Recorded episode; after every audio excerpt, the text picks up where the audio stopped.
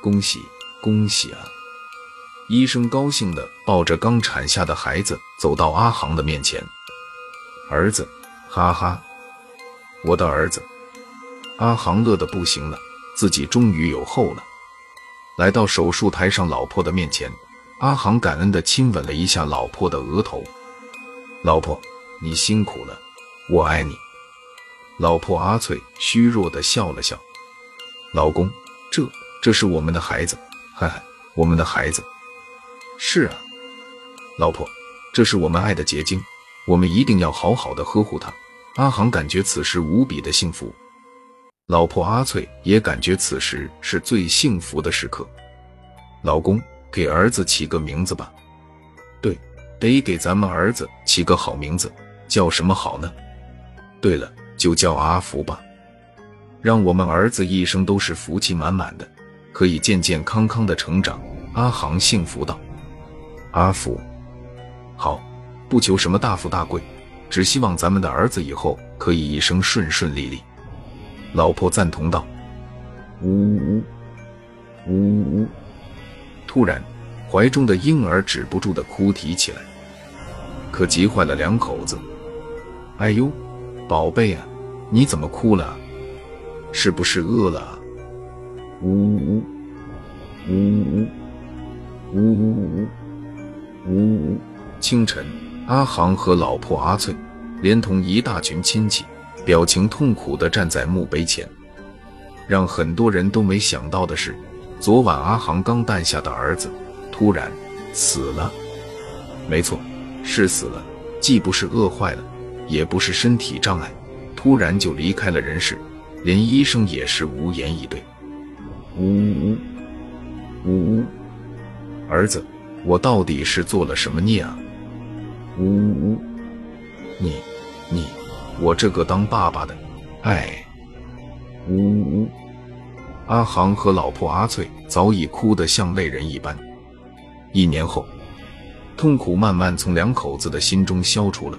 令人惊喜的是，阿航的老婆又怀上了。哈哈，我要当爸爸了！哈哈，阿航欢喜的不得了。老公，看你紧张的，我都有些紧张了。为了老婆可以顺产。阿航花钱给老婆请了保姆，悉心的照顾着老婆的一切生活，生怕出一点差错。老公，该给咱们儿子起什么名字啊？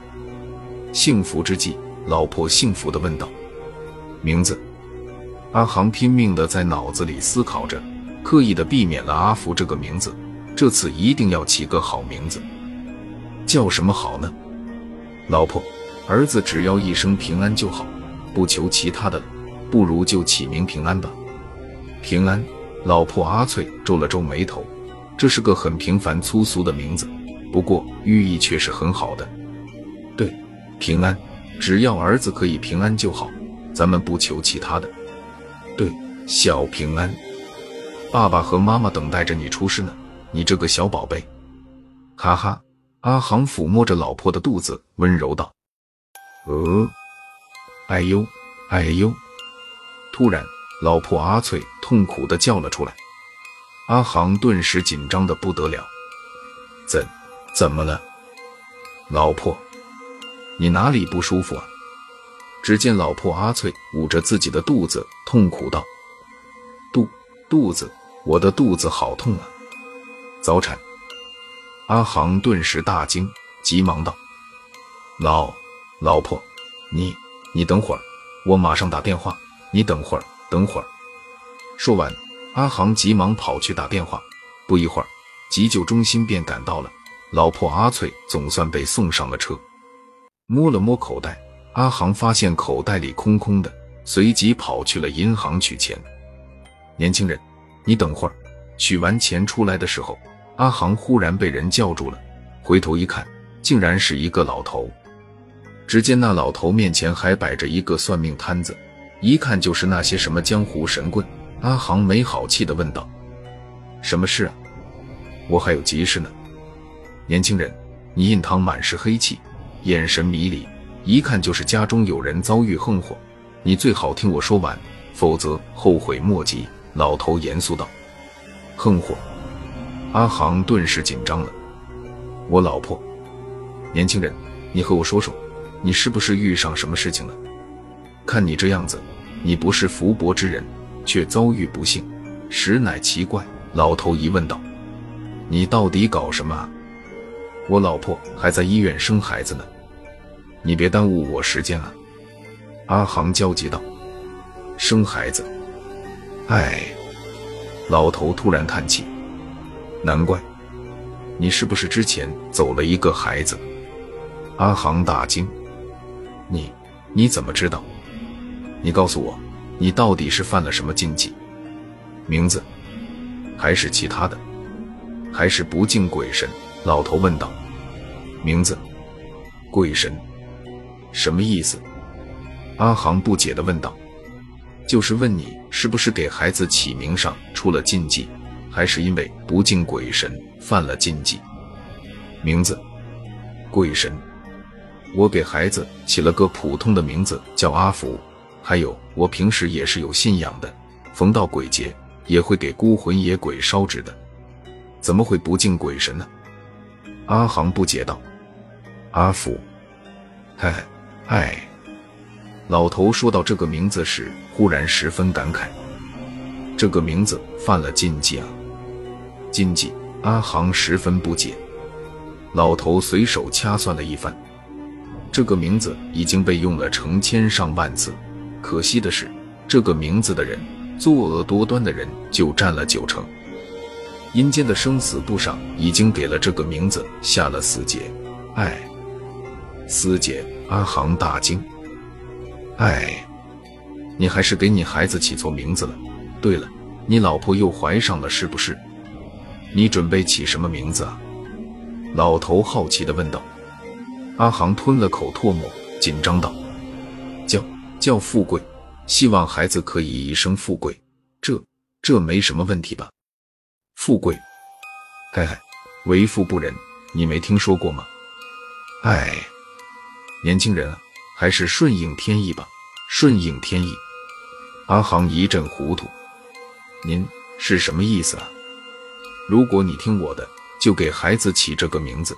说着，老头拿起了毛笔，在一张纸上写着：“阿阿狗。”阿航傻了。